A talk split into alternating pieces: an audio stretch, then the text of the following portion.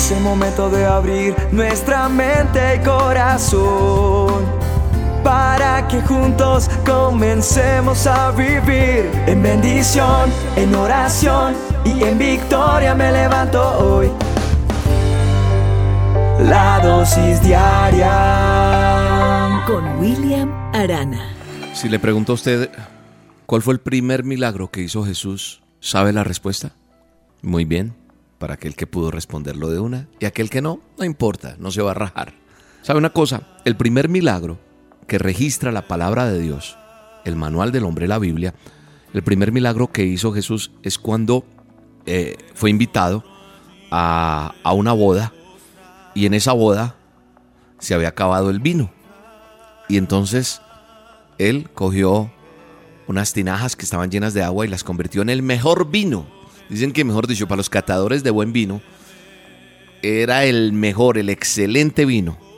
Y todos quedaron sorprendidos que lo haya dejado para lo último. Bueno, ese es el primer milagro registrado en la Biblia en, ese, en esa boda de esa pareja que había invitado a Jesús. Y sabe una cosa, algo que me sorprende o me llama la atención de la Biblia, porque a veces me quedo mirando qué dice y por qué dice esto, es que esta, esta pareja no, no aparece el nombre de la pareja una pareja cualquiera, NN para nosotros, para ellos no, pero hay veces cuando la Biblia registra nombres o cuando registra detalles hay que ponerle cuidado porque ahí hay enseñanza, ahí hay, ahí hay un tesoro escondido.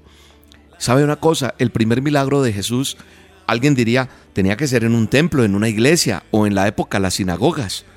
No, no fue ni en una sinagoga, no fue en una iglesia, no fue en una campaña evangelística no fue en la casa del presidente de la República, no fue ni siquiera en el palacio, ni en la casa de algún rey poderoso, ni de alguien que fuera muy famoso, que tuviera mucho dinero. No, pero Jesús eligió esta boda para manifestar su gloria, convirtiendo, como le dije hace un momento, el agua en el mejor de los vinos. Cuando este se terminó en la fiesta, el vino fue creado por él, fue el milagro.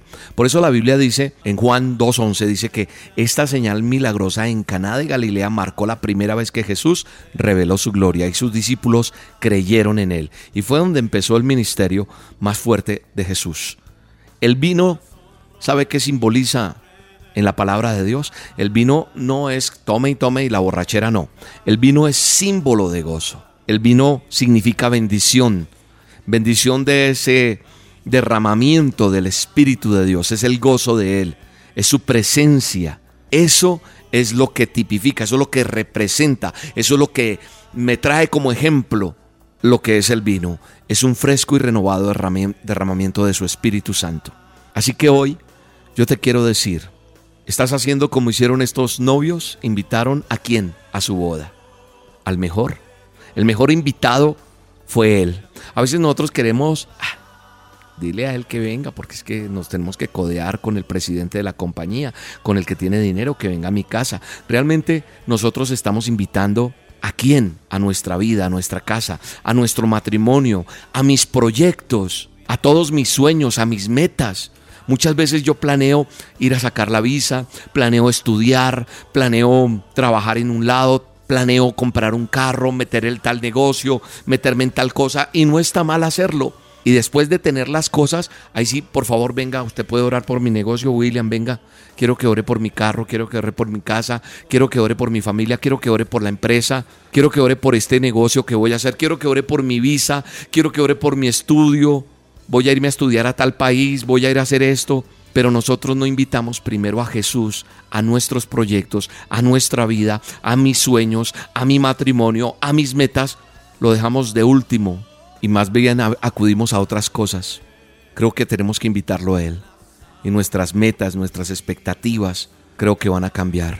Nuestros proyectos, tus proyectos, tus sueños, porque Él es quien realmente le dará sentido a tu vida. Jesús dio la orden de que llenaran con agua las vasijas. ¿Qué simboliza esto? Es caminar por fe. La gente hizo caso no por vista, por fe. Así que si tú eres obediente, si yo soy obediente a todo lo que dice su palabra, lo que dice la Biblia, lo que dice el manual, pues voy a traer bendición. Jesús pidió que llevaran el vino al encargado y al novio, y esto es porque iba a honrar la fe delante de los demás. No importa quién eres, no importa lo que hagas, Dios te conoce bien. Dios conoce tu corazón. Él mira corazones. Él no mira tu pinta. Él no mira la marca de tu ropa. Él no mira tu familia. Él no mira tu cuenta. Él mira tu corazón. Y quiere manifestarse a través de tu vida trayendo gloria, trayendo el derramamiento de su Espíritu Santo.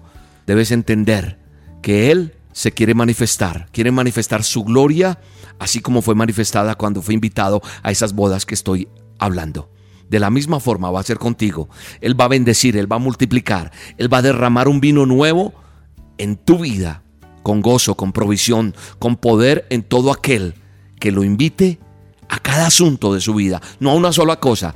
Invítalo, involúcralo en todo y vas a ver los mejores resultados. Padre bueno y eterno, te damos gracias. Recibo salud, recibo poder y gozo. Bendice cada paso que yo dé. Señor, dime si debo caminar por acá, por allá, ¿qué debo hacer? Señor, guíame en el poderoso nombre de Jesús. Trae tu provisión milagrosa en cada área de nuestra vida, en el poderoso nombre de Cristo Jesús. Amén y amén. Entra en mi casa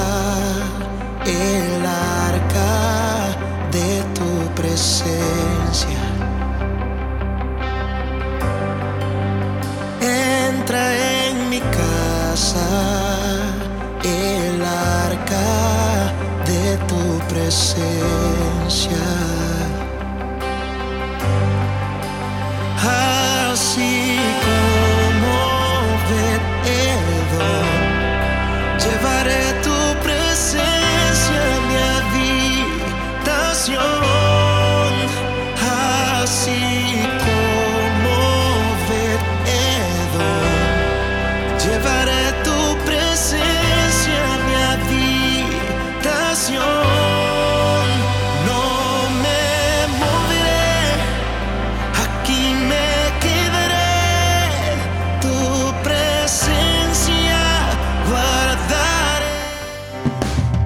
La dosis diaria con William Arana, tu alimento para el alma. Vívela y compártela. Somos Roca Estéreo